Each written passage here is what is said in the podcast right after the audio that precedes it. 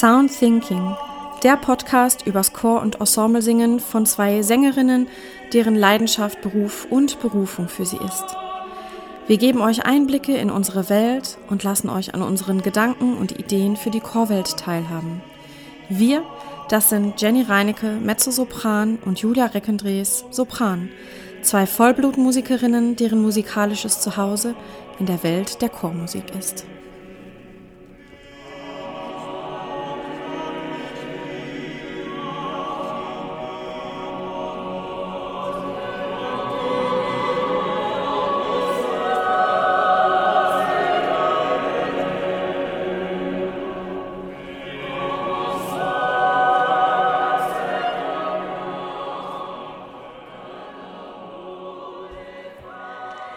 Herzlich willkommen, liebe Zuhörer und liebe Zuschauer, zu einer neuen Folge von Sound Thinking.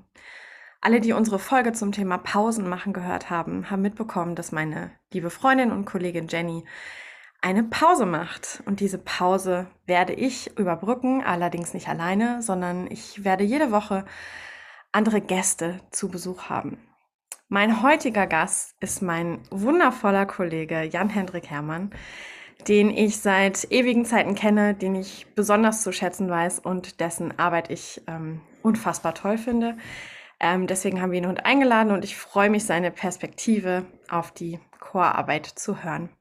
Jan Hendrik ist ähm, Dirigent, vor allem im Bereich Jazz und Popchor. Ähm, Jan Hendrik ist äh, Dozent an der Musikhochschule in Köln für Chorleitung ähm, er ist Arrangeur, er schreibt wundervolle Arrangements im Jazz- und Popcore-Bereich und er ist musikalischer Berater der Show Der beste Chor im Westen, die bestimmt viele von euch kennen. Lieber Jan, herzlich willkommen. Hallo. Hallo. Voll cool, dass ich da sein darf. Danke. Ja, schön, dass du da bist. Wie schön, dass du unsere Einladung angenommen hast. Ähm, Jan, Erzähl mal, wie bist du, wie bist du zum Chor gekommen? Wie kam es, dass du, dass du dich so für Chorleitung interessiert hast? Bist du selber Sänger ähm, oder hast du schon im Studium viel Chor geleitet? Ähm, wie, wie bist du zu deiner Arbeit gekommen? Der ausschlaggebende Punkt war tatsächlich noch zu Schulzeiten. Ich habe irgendwann, ich weiß gar nicht mehr warum, ich habe irgendwann so ein Interesse für Gesang entwickelt und ähm, habe dann im Schulchor gesungen und war dann sowieso musikalisch sehr aktiv, auch instrumental. Und habe dann irgendwann mal einen, Chor in der Heimat gehört, den ich total cool fand und bin dann da zum Vorsingen gegangen und habe dann dort mitgesungen und habe dann eben auch später, ähm, als dann der Chorleiter aufgehört hat, den Chor ähm, mitgeleitet, eine Zeit lang vom Studium, quasi ohne wirklich chorleiterische Kompetenzen zu haben oder noch nicht erlernt zumindest. Und ähm, dann bin ich zum, ins, zum Studium nach Köln gegangen und habe da schon eine große Leidenschaft für Chormusik und A cappella Musik gehabt. Und das war dann eben zu der Zeit, als Erik Sohn auch anfing, an der Hochschule zu unterrichten, was für mich dann natürlich in dem Feld total cool war, weil er dann eben das Ensemble-Coaching initiiert hat ähm, und den eben auch mit Stefan Görg zusammen Vocal Journey gemacht hat, den Jazz- und Popcore der Musikhochschule, sodass es da richtig Felder gab, wo man sich austoben konnte. Und ähm, dann habe ich eben auch meine ersten Chöre in Köln bekommen, mit denen ich mir das Studium so ein bisschen finanziert habe. Habe mit KommilitonInnen zusammen in Ensembles gesungen und habe dann so ein bisschen dieses Feld für mich entdeckt. Und es hat mich irgendwie immer schon fasziniert, zumal das auch ein Feld ist, wo einfach noch ganz viel, zu, wo es noch ganz viel zu tun gibt. Also Jazz und Pop, A cappella Musik vor allem oder Chormusik im Allgemeinen ist ja noch relativ jung und ähm, hat noch ganz viel Potenzial, sich zu entwickeln. Das finde ich einfach super spannend. Toll. Ja. Wieso Jazz und Popcore und nicht klassischer Chor? Es, ich habe schon auch so, eine, so ein großes Interesse an klassischer Chormusik. Ich hatte nur bisher noch nicht die Zeit und die Gelegenheit, mich da mal ernsthaft mit auseinanderzusetzen. ähm, es ist, glaube ich, einfach durch meine durch mein musikalisches Aufwachsen so geprägt worden. Ich habe angefangen eigentlich mit Schlagzeug mit sechs Jahren und bin dadurch natürlich vor allem erstmal, also mit Drumset, bin damit erstmal mit Popmusik in, in Kontakt gekommen und habe das gespielt, später dann Jazz. Und ähm, wollte auch nach Köln, weil ich den Wunsch hatte, Lehramt zu studieren mit einem Jazz- und Pop-Hauptfach, was damals in Detmold, als ich anfangen wollte zu studieren, wirklich noch in den Kinderschuhen steckte. Mhm. Und da war schon klar, Köln ist da einfach die richtige Adresse. Und ich glaube, daher kommt auch die Affinität erstmal zur Jazz-Pop-Stilistik eben auch im Chorgesang. Ja, also Köln hatte da natürlich eine totale Vorreiterstellung, ne? gerade durch, ähm, durch Erik, äh, den ich hier Absolut. übrigens auch schon ein paar Mal erwähnt habe. natürlich. ähm, und da will ich an der Stelle auch nicht verschweigen, dass wir beide zusammen auch lange auf der Bühne standen. Mhm. Ähm, auch in der Hochschule, aber da eigentlich gar nicht so ähm, äh, schwerpunktmäßig, sondern dass wir zusammen im Ensemble gesungen haben, nämlich in Sound Escape. Das ist ein fünfstimmiges A cappella ähm, Pop-Ensemble. Ähm, da haben wir lange zusammen gesungen. Ähm, du hast ganz viel gebeatboxt und das war eine wundervolle Zeit. Ähm, ja. Das wollen wir an der Stelle natürlich nicht verschweigen, ne? dass, das, dass uns das auch sehr verbindet. Genau. ja. ähm, Partners in Crime quasi. Partners in Crime, aber sowas von, genau. Und ähm, ja, ich meine, wir arbeiten ja immer wieder zusammen und ähm, das ist immer eine große Freude. Was ist für dich, ähm, was ist für dich das Besondere an, an der Popchorleitung? Gibt es da Unterschiede zu der klassischen Chorleitung, wenn du sagst, ähm, das ist ein eigener Studiengang auch, ne, das hat man bei anderen Lehrern. Ähm, vielleicht kennen das äh, einige Zuhörer nicht. Was, was ist da anders? Also da steht ja auch jemand vorne und dirigiert im Endeffekt. Ähm, was ist in der, in der täglichen oder wöchentlichen Probenarbeit ähm, der Unterschied? Was denkst du? Uh, ähm, also es gibt erstmal ganz, ganz viele Gemeinsamkeiten natürlich auch. Ne? also so eine Probenmethodik oder ähm, einfach auch musikalische Prinzipien können ja, sind ja für beide Felder relevant. Ähm, was ich sehr, sehr schön finde an der Pop- und Jazz-Chorleitung, gerade weil sie noch relativ jung ist, ist, dass es da noch sehr viel Raum gibt, sich auszuprobieren und eben auch noch mehr Raum für Versuche, Experimente, aber auch individuelle Leitungspersönlichkeiten oder Leitungscharaktere gibt. Also alleine zum Beispiel das Beispiel Dirigat, das ist ja im Klassischen schon relativ eng umrissen, wie ein klassisches Dirigat für den Chor aussehen könnte. Beziehungsweise, wenn man dann Masterclass geht oder auch in den, in den Unterricht an der Hochschule, dann gibt es da einfach ganz klare Leitlinien, was wie funktioniert und wie nicht. Und in dieser ganzen Pop- und Jazzmusik, äh, in diesem ganzen Pop- und Jazz-Chorleitungsbereich, ähm, kann man das anwenden, unter anderem. Aber es gibt auch viele andere Dinge, die funktionieren, die in der Klassik wahrscheinlich nicht so gut funktionieren würden. Alleine dadurch, dass die Musik viel, viel, viel, viel groove-basierter ist und dadurch natürlich auch repetitiver ist und dadurch in sich eine höhere Stabilität mitbringt, sodass man auch Freiraum hat, ähm, als Leitungsperson mal andere Dinge auszuprobieren.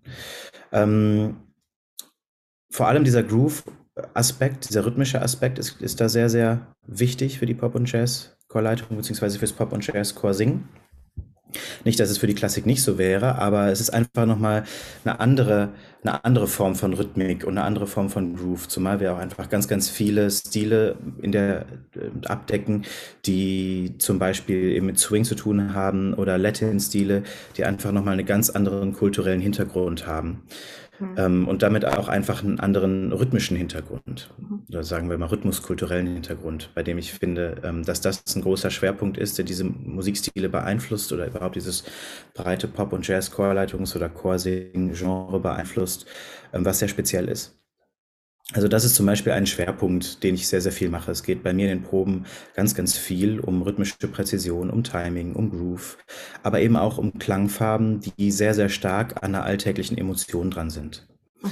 Und das finde ich, das ist das andere Feld, was ich total spannend finde, dass ähm, eine, eine Stimmklangästhetik im Pop und Jazz sich ja dadurch entwickelt hat, dass die Stimme mikrofoniert werden konnte und dass man eben nicht mehr als Sänger oder Sängerin in der Not war, einen ganzen Saal akustisch mit der Stimme zu füllen. Auf einmal gab es halt eine PA und ein Mikrofon, das konnte das erledigen, sodass man viel, viel intimere, leisere, feinere und, und ähm, naja, auch eigentlich nicht tragfähigere Klänge ähm, verwenden konnte, die dann eben musikalische Einsetzungen gefunden haben. Und das haben wir jetzt im Chor aber nicht. Und das finde ich ganz spannend, dass wir, also viele Chöre singen ja nicht verstärkt und jetzt ähm, so, ein, so ein Zwischending zu finden, auch stimmbildnerisch, das nah an diesem ähm, Klangideal ist, von so einem alltäglichen Klang und sehr, sehr sprachlich gehalten ist. Auf der anderen Seite der Chor aber tragfähig ist, damit, damit er eben dann trotzdem auch einen Saal führen kann mit dem Klang. Mhm. Und das finde ich sehr, sehr spannend. Das sind so die zwei Schwerpunkte, die mich sehr, sehr beschäftigen und die für mich immer eine große Rolle spielen in der mhm. Leitung. Wie kann ich mir das denn konkret vorstellen, ähm, wenn du an ähm, Groove zum Beispiel arbeitest im Chor? Kannst du ein Beispiel geben, wie das in der Probe aussieht? Denn die Leute, die sonst nur in klassischen Chören singen, können sich das, glaube ich, nicht vorstellen, was man dann macht. Tanzen die? So Chorsänger unter, oder? Unter anderem auch, ja. ja.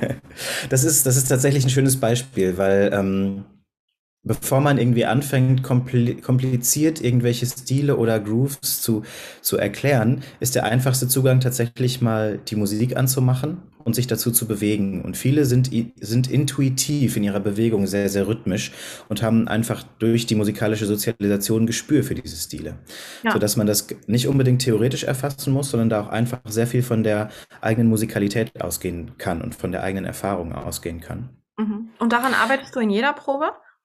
Nein, nicht jeder, aber immer mal wieder auf andere Weise. Manchmal, also ich aktiviere es in jeder Probe, sei es, dass es irgendwie ein Warm-up gibt, wo es irgendwie mal um Rhythmus geht oder wo wir uns zur Musik bewegen ähm, oder genau, wo es irgendwelche, irgendwelche rhythmischen Übungen gibt. Und manchmal ist es auch wirklich Schwerpunkt für so eine Probe. Dass mhm. es dann heißt, heute kümmern wir uns mal darum, dass dieser Refrain oder dieses Stück wirklich rhythmisch präzise gesungen wird. Mhm. Und da geht es dann auch ganz viel darum, wirklich grundlegende rhythmische, kognitive rhythmische Fähigkeiten zunächst mal zu, zu entwickeln. Mhm. Ähm, und dann arbeite ich teilweise mit dem Metronom, also manchmal zum also meine Sänger und Sängerinnen mögen das manchmal nicht so gerne. Aber es ist einfach sehr, sehr gesund, ähm, dass wir wirklich mal das Metronom anmachen, es irgendwie auf den Offbeat stellen und dann mal ein Refrain erstmal zwei, dreimal durchsprechen, bis wir uns eingegroovt haben und bis wir wirklich zum Metronom grooven. Und was daran wirklich faszinierend ist, ist, dass die Gruppe als Ganze, der ganze Chor, oft viel stabiler ist als die einzelnen Sänger und Sängerinnen. Und das finde ich immer schön zu erleben, dass in solchen Momenten dann die Gruppe mehr ist als die Summe seiner einzelnen Sänger und Sängerinnen. Ja. Und ähm, auf einmal sind Dinge möglich, die, die vorher als Einzelperson nicht möglich waren oder ja. die man einfach nicht beherrscht oder nicht kann. Und auf einmal gibt es so eine Stabilität und so einen Rahmen, die das ermöglicht. Ähm, genau, dann geht es darum, ein Gespür zu bekommen für die Subdivisions, also für die Unterteilung des Pulses, ähm, die immer präsent sind. Dann geht es ganz oft um Phrasierung, ich habe im Himmel mal wieder ähm, in einem Sechs-Achtel-Takt Quart holen oder ähm, Quint holen jetzt in der Popnummer, die man auch erstmal etablieren muss, die nicht alle äh, beherrschen und da muss man es erstmal üben. Ähm, und ich probiere da eigentlich immer sehr spielerisch ranzugehen, dass es nicht so ein, so ein verbissenes Üben ist, sondern dass es eher ein spielerisches Üben ist, damit man möglichst ohne, ohne zu problematisieren schnell zu einer organischen Lösung kommt oder zu einem organischen Gefühl für die mhm. Rhythmik kommt. Ja. Ich glaube ehrlich gesagt, dass die ähm, klassische Chorszene da auch total von profitieren würde. Denn gerade wenn ich an alte Musik denke, wie Waldi, Händel, Bach, ähm, da gibt es so viel Sechzehntelphrasierung. Ähm, und, und wenn das wirklich, also wenn das wirklich durchgroovt, ne, so eine Hamoll-Messe, dann ähm, das hat schon eine unglaubliche Kraft einfach. Mhm. Und das passiert häufig erst an der Stelle, wo das Orchester dazu kommt und wo man perkussive Signale bekommt, gerade bei den alten Instrumenten, weil die, die Streicher irgendwie mehr, die haben mehr Knack und mehr Geräusch. Mhm. Ähm, die sind einfach ein bisschen, bisschen geräuschvoller, nebengeräuschvoller als eine, ähm, eine moderne Geige. Ähm, mhm und, und äh, Cembalo und so, ne, wenn das alles dazukommt, dann, dann fängt das plötzlich an zu grooven und dann, dann denke ich irgendwie, es gibt so eine Kraft und so, ein, ähm, so eine Energie plötzlich und so einen Schub, auch in der, in der Chorgruppe dann. Ähm, das würde total davon profitieren, wenn das schon vorher in der Chorarbeit, die, die, die dann ohne Orchester in der Probe stattfindet, wenn das da mhm. auch schon passieren würde. Und ich habe mhm. übrigens in einer Folge in einer Folge, ich weiß nicht mehr in welcher es war, erwähnt, dass ich Koloraturen mit Offbeats übe. Mhm. Und ähm, liebe Zuhörer und liebe Zuschauer, das war der Tipp von Jan-Hendrik Herrmann. und seitdem übe ich gerne mit Metronom. Und ähm, Koloraturen werden plötzlich total ähm, perlig und fein und genau und ähm, wirklich so wie genagelt. Das, was alle immer beeindruckend finden bei, bei schnellen Läufen. Ähm, und das ähm, kriege ich eben seitdem ich die auf Offbeats übe und es macht äh, auch noch viel, viel mehr Freude beim Üben. Tatsächlich. Cool. Ja, und Super. es ist auch ein bisschen erschreckend, wie ungenau man am Anfang ist. Aber man wird so viel genauer. Das ist wirklich toll. Ja, das war ein, ja, das ist, ein Tipp, der ist Gold wert. Ja. Das ist auch wirklich, ähm, ich meine, ich habe das im Schlagzeugstudium gesagt bekommen. Üb doch mal mhm. das Metronom auf dem Offbeat statt immer auf dem Beat. Und das ist eigentlich, ähm, wenn man darüber nachdenkt, total sinnvoll, weil ähm, das, das, es zwingt einen halt dazu, wirklich Subdivisions zu denken, dass man mehr denkt als nur den, den Puls und gibt ein viel, viel schnelleres Feedback darüber, ähm, wenn man so schnell oder, oder wenn man schneller oder langsamer wird. Man merkt es wirklich sofort. Beim, wenn man es auf den Beat stellt, dann merkt man es nicht sofort. Und was ich daran ganz besonders mag, ist, dass sich wirklich so ein Gefühl einstellt, dass man zum Metronom groovt. Und das Metronom hat immer so ein bisschen die Tendenz, ähm, Leute vom Üben zu verprellen, ne, weil es so was Diktatorisches hat. So, das ja. ist der, das richtige Timing und so musst du eigentlich sein. Und ähm, es gibt so wenig Interplay-Möglichkeiten, wenn man es auf den Beat macht. Aber wenn man es auf den Offbeat oder auch auf andere, auf Sechzehntelpositionen oder Triolenpositionen macht, dann, ähm, dann entstehen total schöne Dinge und auf einmal muss man auch gar nicht mehr über Phrasing sprechen, weil sich das wie von selbst einstellt. Mhm. Ich hatte mal einen total schönen. Jan, einen Moment kurz. Einen Moment, ja. mach gleich gerne da weiter. Ähm, lass uns einmal noch ganz kurz sagen, was ist ein Offbeat? Ich glaube, es gibt viele Leute, die nicht wissen, was das ist. Oh ja. Also ähm, Beat bedeutet so viel wie Puls. Auf also den die, Schlag. Die, ja. die, Viertel sozusagen, genau. genau. auf den Schlag. Und Offbeat sind die ähm, Achtel dazwischen, die Unzählzeiten zwischen den Beats. Und ähm, klar, gerne. Habe ich völlig ausgeblendet. Ja, macht ja nichts, deswegen bin ich ja da. Sehr gut. genau. Jetzt wolltest du ähm, gerade von einem sehr schönen Moment erzählen.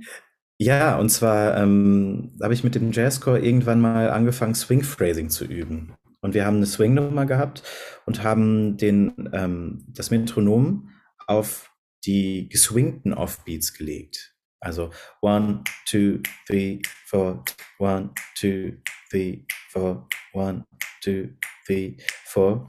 Und haben einfach nur mal eine Zeit lang die Rhythmik der einzelnen Stimmen darüber gesprochen. Und die Aufgabe war wirklich nur, ähm, zu gucken, welche Silben, welche Töne kommen auf diesen Klick, auf diesen Offbeat und das möglichst genau zu synchronisieren. Und das hat so ein paar Durchläufe, zwei, drei Durchläufe gedauert und irgendwann fingen alle an, auf ihren Stühlen zu wippen. und der ganze Chor hat sich so eingegroovt. Und ähm, das war so ein schöner Moment, weil auf einmal sich auch die ganze Sprache so richtig schön in dieses Swing-Feeling gesetzt hat mhm. und so richtig interlockt hat und alle waren genau übereinander. Und so, also wirklich auch so Konsonanten, Klinger waren genau total swingig phrasiert, sehr, sehr schön. Und ähm, das waren so Details, da kann man drüber sprechen, da kann man stundenlang einen Vortrag drüber halten und trotzdem kann man das nicht bewusst machen, unbedingt, wenn man, ja. wenn man keine Erfahrung mit der Stilistik hat. Mhm. Aber durch das Eingrooven mit dem Metronom hat sich das alles selbst eingestellt. Mhm, und auf ich einmal spreche dann immer von körperlicher Repräsentation. Ne? Ja, also es braucht eigentlich Begriff. die Verbindung zum, zum, zum Körpergefühl. Ne? Ja. Das, ähm, das ist so essentiell wichtig, das merke ich auch immer wieder, dass wenn das nicht da ist, hat man eigentlich rhythmisch keine Chance, dass das irgendwie zusammenkommt. Aber sobald diese Verbindung zum Körper da ist, ähm, geht es von ganz alleine und äh, man fragt sich, warum war das denn vorher so schwer? Das ist ja ganz einfach. Ne? Und es ist, es ist auch echt witzig, weil viel, viele Musik, die, dann, die wir dann singen in Pop und Jazz hören, ist ja eigentlich Tanzmucke. Ja, voll. Die ist ja eigentlich mal gemacht worden, um sich dazu zu bewegen, zumindest mhm. in weiten Teilen. Und ähm, dann finde ich es immer so skurril, wenn man dann da steht und so unbewegt ist, während man das singt. Mhm. Und sich immer wieder klar zu machen, das ist Musik, die soll einen selbst bewegen, die soll das Publikum bewegen. Und ähm, dann macht es auch für mich total Sinn, das in so eine Groove-Verkörperung zu bringen und das mhm. wirklich körperlich zu empfinden. Zumal es dann auch wirklich viel stabiler wird. Ganz spannend. Ich habe, ähm, ich glaube, ich hatte dir das geschickt. Ich habe eine Masterclass gesehen von Jason Max Ferdinand.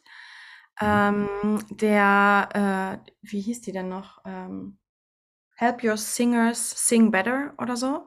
Mhm. Ähm, und da ging es, also da, sie haben klassische Literatur geprobt mit den Aeolians, die wahrscheinlich auch einige Leute kennen. Ähm, und ähm, genau, klassische Literatur. Und der hat sie dann aufgefordert, sich dazu zu bewegen, frei. Ne? Mhm. Einfach gar nicht tanzen oder irgendwas, sondern einfach nur ähm, Bewegung im Körper zuzulassen. Und es war so eklatant, wie sich der Klang des Ensembles verändert hat. Und ähm, ja, das war wirklich unglaublich. Also der Klang wurde voll, der wurde rund, der wurde beseelt. Ähm, das war, das war wirklich beeindruckend zu sehen. Und ich glaube, sie haben Händel gesungen. Ähm, ja. Ja, das war, das war wirklich schön. Genau. Das ist total ähm, schön, wenn dann das ganze Instrument durchlässig wird, ne? Ja, genau. Ja, ja, es, mhm. es kommt so eine Durchlässigkeit, es strömt alles und der Klang wird einfach wahnsinnig großzügig dadurch, ne? Ohne dass ja. der ähm, laut, also laut ist es nicht, natürlich wird er lauter, aber das ist nicht das Wichtigste, sondern er wird einfach irgendwie größer und, und großzügiger. So. Ja. Mehr Fülle im Klang. Das, ja. das fand ich ganz toll. Ähm, wenn du jetzt zum Beispiel über den Jazzchor der Uni Bonn sprichst, den du ja leitest, mhm. ähm, was ist dir wichtig bei den einzelnen Sängerinnen und Sängern, wenn du die zum Beispiel neu aufnimmst, aber auch wenn sie schon im Chor drin sind? Was, was, worauf legst du Wert bei den Sängerinnen und Sängern? Klanglich, also, aber auch menschlich, wenn du willst. Beim Jazzchor, der Jazzchor ist für mich so ein bisschen so ein Sonderfall, insofern, als dass ähm, sie schon, als ich den Chor übernommen habe, schon sehr, sehr klare Strukturen hatten und sich selbst klare Ziele gesetzt haben, was, die, was sie machen wollen.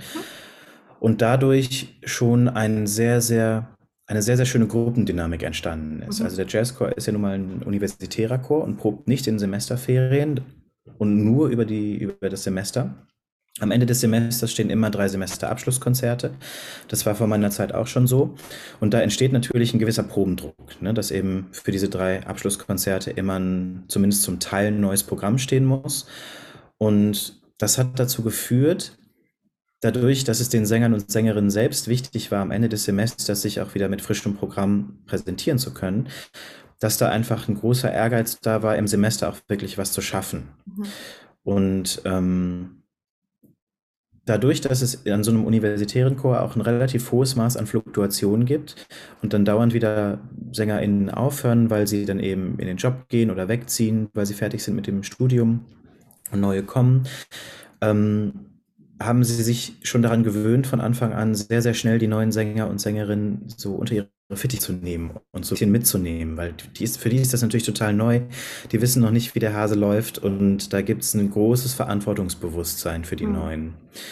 Und ähm, das ist eigentlich so eine gruppendynamische Grundlage, die erst, die eigentlich alles möglich macht, weil man sich so füreinander verantwortlich fühlt und ein großes Grundengagement da ist, einfach ja. sich einzubringen und auch gesehen wird, dass man sich einbringt. Und das ist uns auch immer ganz wichtig beim Vorsingen. Also neben den, den sängerischen, musikalischen Qualitäten, also zunächst mal, es gibt ein Vorsingen, das ist, sollte man vielleicht auch nochmal betonen. Übrigens. Ähm, genau, denn ja. wir haben tatsächlich den Luxus, der manchmal aber auch ein bisschen absurd wird, dass wir jedes Semester eigentlich so viele Sänger und Sängerinnen oder interessierte Sänger und Sängerinnen haben, dass wir fast jedes Semester zumindest einen neuen Frauenchor gründen könnten. Es gab einmal eine Situation, da haben wir einen Sopran 1 gesucht und ich habe mir 70 Sopran 1 angehört. Das war, ähm, das war schon das außergewöhnlich. Das kenne ich, ja. und ähm, deswegen geht es uns da auch natürlich um die Frage, passen die Sänger und Sängerinnen, passen die in das, dieses Gruppengefüge? Mhm haben wir den Eindruck, dass die eine, eine Verantwortung übernehmen oder überhaupt mit diesem Mindset von, ähm, ich möchte mich wirklich aktiv in den Chor einbringen, schon zum Vorsingen kommen. Und deswegen ist das Vorsingen auch so gestaltet, dass man sich einiges selbst zu Hause erarbeiten muss. Wir schicken dann immer so ein paar Takte Seiten von einem Arrangement, was wir gerade singen. Und die sollen sich dann zu Hause selbst vorbereiten mit Übetracks und sollen es dann im Vorsingen mit einem kleinen Ensemble singen. Und uns ist wirklich ein Anliegen, dass diese, diese Vorbereitung einfach funktioniert. Es ist völlig egal, ob die, ob die Leute Noten lesen können oder nicht oder ob sie sich das übers Hören erarbeiten. Aber ähm, uns ist wichtig, dass dieses Engagement der Vorbereitung geleistet wird. Und wenn jetzt jemand sagt, uh, die verlangen aber ganz schön viel beim Vorsingen, das ist mir ein bisschen zu viel, ähm, dann ist das aber für uns quasi das Grundengagement, was da sein muss, damit der Chor als solcher funktioniert und überhaupt die Ziele, die er sich gesteckt hat, nämlich jedes Semester zum Teil ein neues Programm zu singen, erreichen kann. Ja. Ähm, ich klopfe immer rhythmische Fähigkeiten ab. Ich mache einen kleinen Rhythmus-Check. Der äh, stresst alle immer total. es tut mir total leid. Ich probiere immer super nett zu sein. Ähm, und das Problem ist, dass dieser Rhythmus-Check, ich fange halt immer leicht an. Ich klatsche was vor und die müssen dann nachklatschen. Ich fange immer leicht an und dann will ich natürlich gucken, wie weit ich gehen kann, wie weit so die rhythmischen Fähigkeiten kommen. Und das ist also darauf angelegt, immer schwieriger zu werden. Und dann probiere ich das so ein bisschen auszuloten und dann am Ende noch mal ein paar leichtere Sachen zu machen, damit man nicht mit diesem, mit den harten Das Sachen Gefühl rausgeht, ja. Ja, aber trotzdem ist es dann immer, sind dann alle immer so ein bisschen erschrocken von diesen Übungen, was mir total leid tut. Und oft machen sie es richtig gut und ich denke mir, ihr habt eigentlich gar keinen Grund jetzt irgendwie ähm, frustriert zu sein, weil ihr das Mhm. total gut gemacht habt. Und Mhm. ich bin einfach nur sehr weit gegangen, ähm, weil es ging.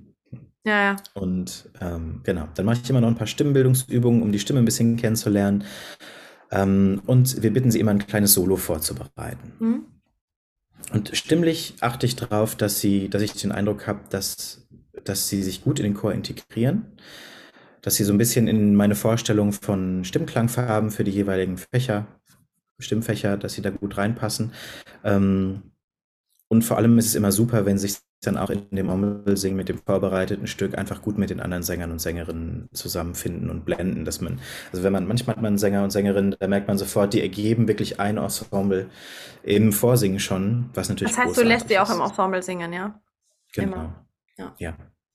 Das gibt's ja, also da haben wir auch schon mal lange drüber gesprochen, gibt es in der Profiwelt sehr selten. Ja. Wenn man für, für eine Stelle vorsingt, ja, gibt es sehr selten, dass man im Ensemble singt. Was ich Okay. sehr schade finde. Ich Aber es finde das ändert sich auch. Es verändert sich ich finde das super, super, super wertvoll für unser Vorsingen. Ja. Einfach, weil man wirklich sofort merkt, wo Baustellen sind, ob jemand stabil, ich meine, es ist ein anderes Level, aber ob jemand stabil die eigene Stimme halten kann, ob jemand Kapazitäten hat, schon darauf zu achten, wie das Ensemble Dynamik ansetzt oder ähm, Ja. wie die Klangfarben sind. Das Ja. finde ich schon wirklich eine tolle Sache. Ja, finde ich auch, total. Ähm, gibt es, gibt es so ein paar ähm, klangliche Dinge, bei denen du in, einem, in einer Chorgruppe als Ganzes immer drauf achtest? Also ist dir, gibt es so ein paar charakteristische Eigenschaften, die dir immer wichtig sind? Als ganzer Chor. Ja. Mhm. Ja, ähm, also ich finde, ich finde eine gesunde Klanglichkeit einfach wichtig. Das klingt total banal, aber manchmal höre ich Chöre, die krasse Effekte singen und ähm, krasse Klänge produzieren, wo ich aber das Gefühl habe, das tut mir selbst beim Zuhören weh. Oh oh. Ähm, und das, ähm, das ist aber auch schwierig, weil, also ich denke da gerade zum Beispiel an das Stück Chandelier von Sia.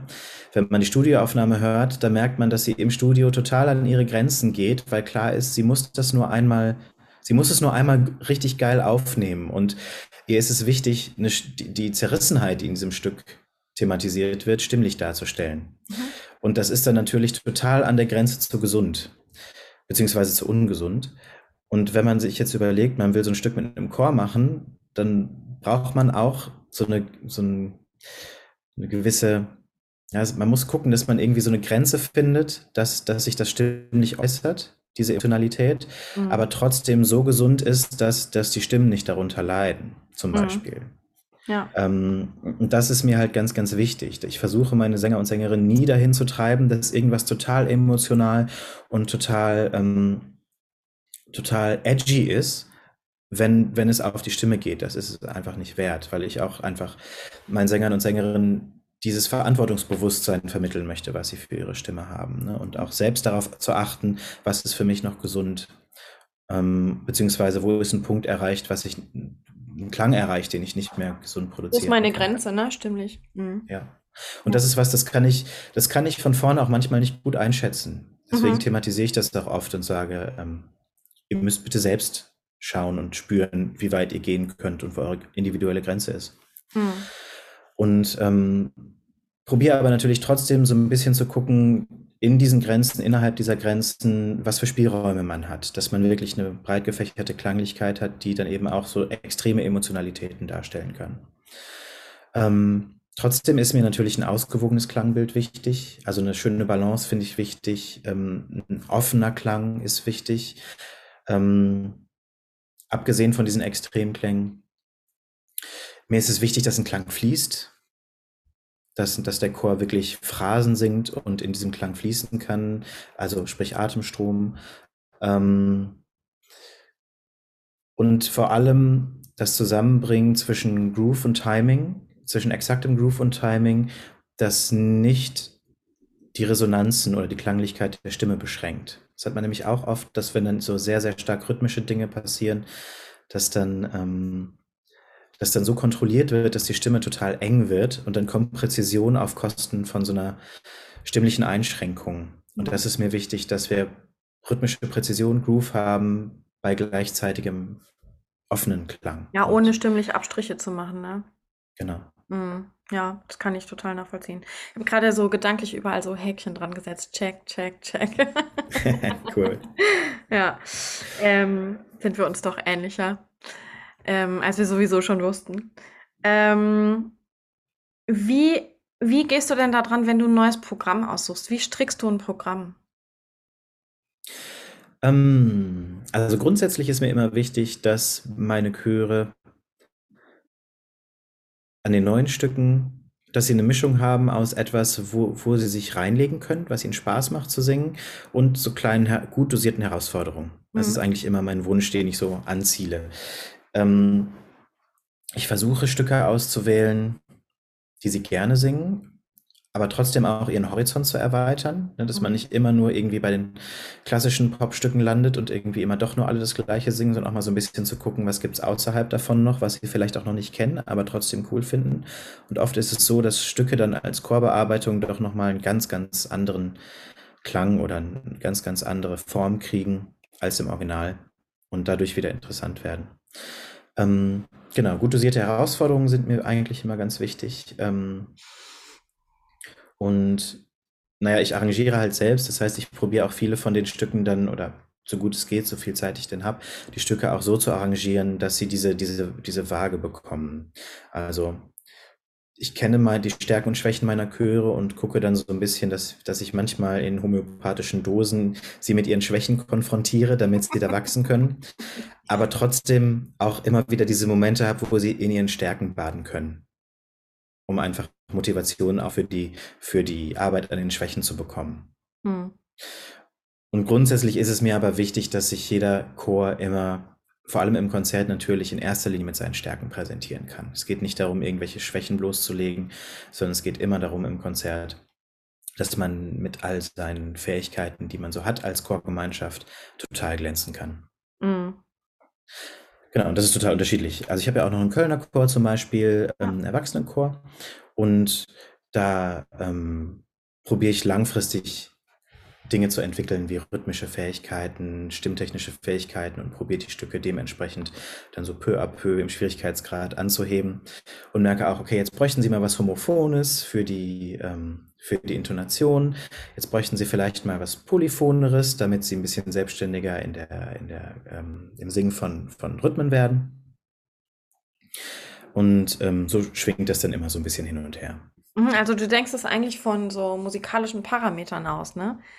Ähm, das Programm. Genau. Und nicht also von der denke, Musik aus, oder? Ich denke eigentlich nur beim Jazzchor der Uni Bonn oft von der Musik aus und ja. von dem, was, ihm, was dem Chor gut stehen könnte. Bei meinen anderen Chören ist es in der Tendenz eher auch so ein chordidaktischer Ansatz, dass ja, ich wirklich überlege, spannend. was ist der nächste Schritt, ähm, was brauchen Sie, damit Sie das nächste Thema angehen und sich mit dem nächsten äh, Core-Thema beschäftigen. Mhm. Und es kann auch total individuell sein. Manche Chöre wünschen sich dann doch mal irgendwie eine Form von Choreografie und dann suche ich ein Stück, was irgendwie gut zu singen ist, was man schnell erarbeiten kann, sodass man schnell Kapazitäten für eine Choreografie frei hat. Ähm, manche wünschen sich Body Percussion. Und ähm, auch da dann irgendwas zu nehmen, was rhythmisch beziehungsweise was äh, gesanglich nicht so herausfordernd ist, sodass da Kapazitäten für die Body Percussion frei sind. Und manche wünschen sich dann auch wirklich ähm, ein bisschen was zum Knacken. Manche wünschen sich dann mal eine Swing-Nummer mit komplizierten Harmonien. Andere wünschen sich mal wieder eine schöne Ballade mit ein paar schönen Dissonanzen drin, die man, die man emotional aushalten kann.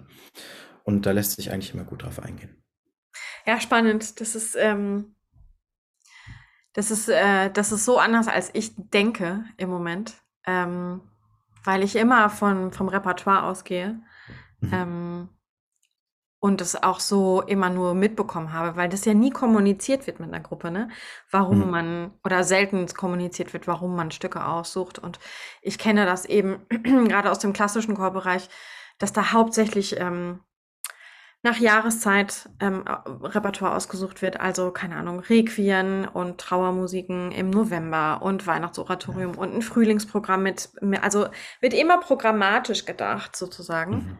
Ähm, und selten, ähm, selten didaktisch. Also im Idealfall würde ja beides zusammenkommen, ne? finde ich zumindest.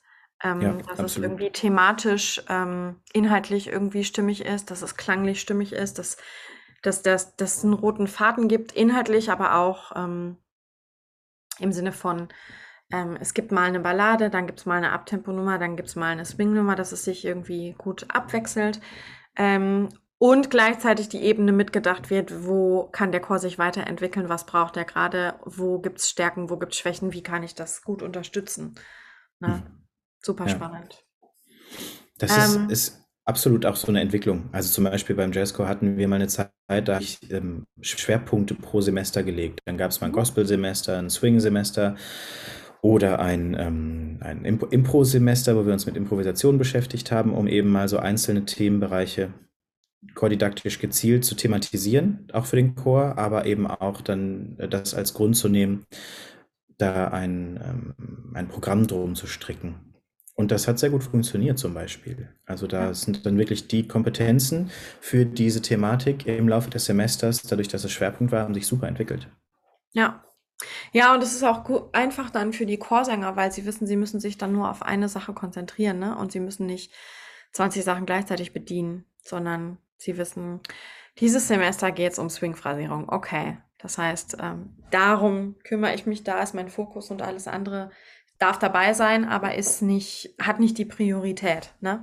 Also das erlebe ich häufig bei Sängerinnen und Sängern, dass die, dass die sehr überfordert sind mit der, mit dem Anspruch, der von vorne kommt, einfach weil alles auf einmal verlangt wird. Ja. Ne? Alle Ebenen gleichzeitig und es funktioniert einfach nicht. Genau. Ne? Ich hatte das im, im, Klavierunterricht damals. Ich hatte eine tolle Klavierlehrerin. Ich habe ja sehr spät mit Klavierunterricht angefangen, muss man dazu sagen. Ich Aha. bin da Autodidakt gewesen und habe erst, glaube, kurz vor der Oberstufe oder sowas angefangen, Klavier, richtig Klavierunterricht mhm. zu nehmen. Ähm, und die hat die Stücke eben auch total didaktisch ausgewählt, weil sie gesieht, gesehen hat, wo meine Defizite sind, um die dann eben aufzufangen und mich dann auch aufs Studium vorzubereiten. Ähm, hat aber trotzdem auch geguckt, dass es Stücke sind, die spannend sind für mich. Ähm, aber rückblickend habe ich total verstanden, dass das so eine, so, so eine aufbauende Auswahl war, an der ich halt wachsen sollte. Ähm, und dann habe ich das, also im Einzelunterricht macht man das, glaube ich, eigentlich auch immer. Ne? Also irgendwie, man sucht ja immer so ein bisschen nach didaktischen Schwerpunkten aus. Ähm, warum dann nicht auch für die Gruppen, dass man eben weiß, in die Richtung soll es gehen. Denn also gerade im Laienchor-Bereich sehe ich mich weniger als künstlerischer Leiter, sondern mehr als, ich bin dafür verantwortlich, den Sängern und Sängerinnen ihre Potenziale aufzuschließen. Mhm. Aber nicht mit, mit der Absicht, dass sie irgendwann künstlerisch ganz, ganz groß und virtuos werden oder, oder grandios werden, sondern halt für die Chöre, die das wirklich hobbymäßig machen und Lust haben, einmal die Woche zu singen, dass die trotzdem eine Entwicklung haben, an der sie Spaß haben. Und ähm, da, da geht es halt wirklich darum, Dinge zu vermitteln und beizubringen. Und es geht ja nicht anders. Also ich brauche ja irgendwie die Stücke dann als Vehikel, um diese, diese Entwicklung anlegen zu können. Ich glaube halt, dass die, die wenigsten Chorleiter diese Ebene mitdenken, weil sie eine Gruppe von 30 bis 50 sehr unterschiedlichen Menschen sehen, manchmal sogar 80, ne, in so Oratorienchören zum Beispiel. Und die wissen dann, ähm, dieses Jahr steht Elias auf dem Plan und ob das jetzt ähm, didaktisch sinnvoll ist oder nicht. Ich meine, gerade in den, in den Oratorienchören, wenn man mal ganz ehrlich ist, ähm, die meisten Stücke, die die singen, sind technisch viel zu schwer für die Sängerinnen und Sänger, für mhm. 90 Prozent der Gruppe, definitiv. Und ähm, statt dann einen Schritt zurückzugehen und zu sagen, okay, wir, wir machen jetzt einfachere Sachen und arbeiten uns sukzessive vor, überfordert man eigentlich stimmlich die ganze Zeit die komplette Gruppe. Ne? Ja.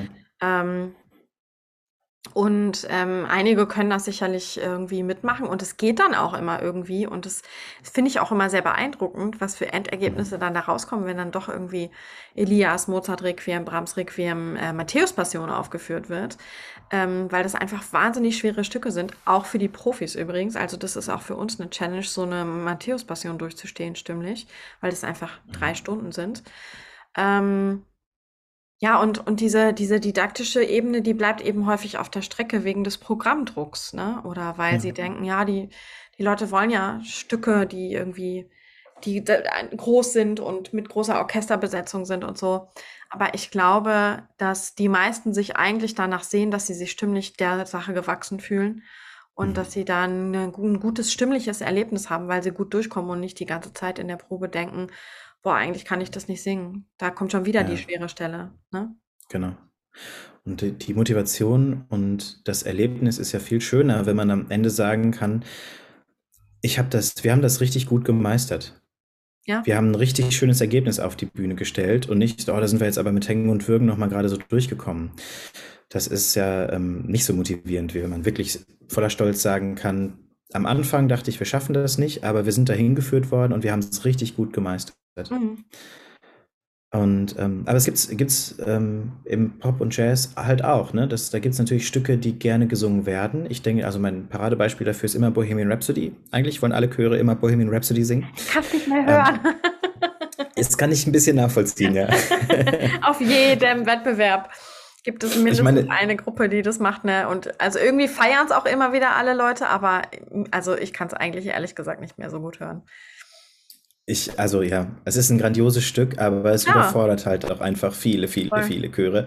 Und ähm, dann gibt es eben auch die Chöre, die auch viel zu schwere Arrangements singen. Mhm. Und wo sie dann eben, wo man dann auch merkt, ich finde es immer schade, wenn man im Publikum sitzt und mit dem Chor bangen muss, ob sie es mhm. jetzt schaffen oder nicht. Mhm. Das, da kann ich kein Konzert genießen, wenn ich immer da sitze, kommt schon, ihr schafft es, ja, los. Ja, ja, ja, das, ja, das mag ich auch dann. nicht. Das bezieht sich aber, also ich finde, das bezieht sich nicht nur auf das Sängerische, sondern auch ähm, auch so Auftritt und Abtritt zum Beispiel. Mhm. Ich will einfach keine alltäglichen Sachen sehen. Ich will nicht, dass sich da jemand Sorgen macht, ob die anderen hinterherkommen oder nicht. Und so, mhm. ne? Also diese ganzen Dinge, die so drumherum passieren, finde ich so unglaublich wichtig, dass man den, den, dem Publikum einfach ein Gefühl geben kann. Wir wissen, was wir tun. Ihr müsst uns keine Verantwortung abnehmen. Wir führen euch durch den Abend und nicht andersherum. Ihr müsst uns nicht helfen, ne? sondern mhm. ihr könnt euch zurücklehnen. Ihr seid unsere Gäste ähm, wir unterhalten euch jetzt eine Stunde, ähm, mhm. holen euch hoffentlich ein bisschen aus dem Alltag raus.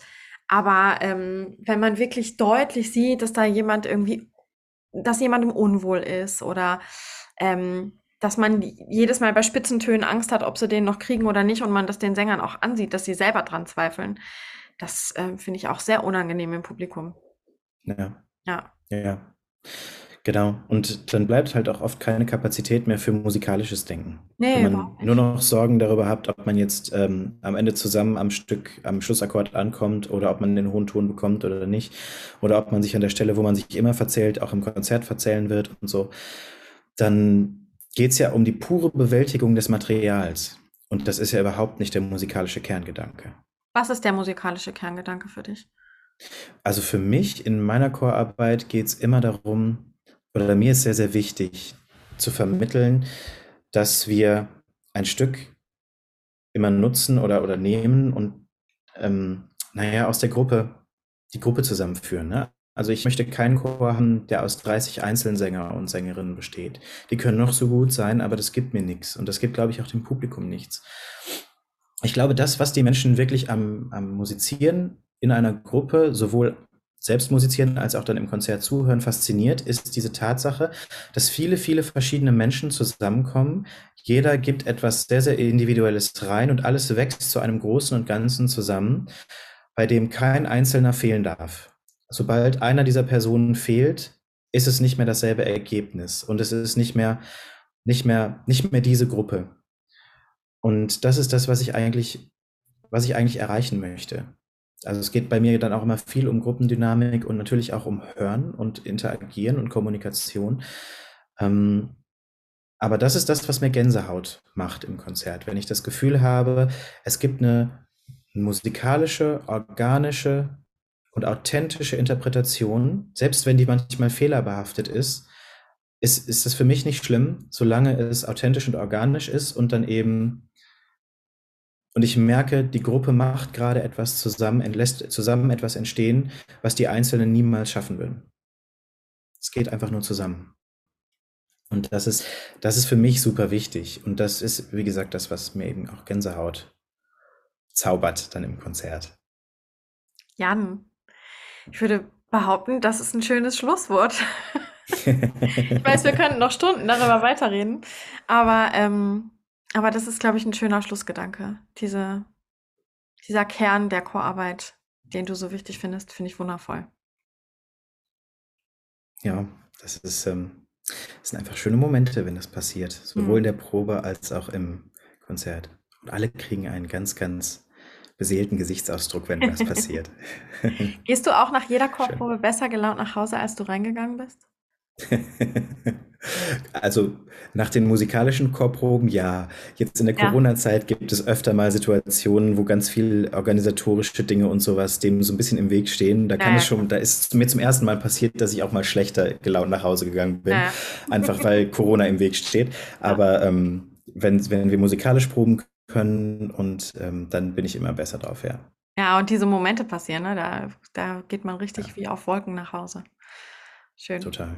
Genau. Okay. Schön. Lieber Jan, ich danke dir. Wie schön, dass du da warst. ich danke dir. Vielen Dank für die Einladung. sehr, sehr gerne. Liebe Zuhörer, liebe Zuschauer, ähm, vielen Dank, dass ihr ähm, zugehört habt, eingeschaltet habt und wir hören und sehen uns in der nächsten Folge von Sound Thinking. Bis dann. Tschüss.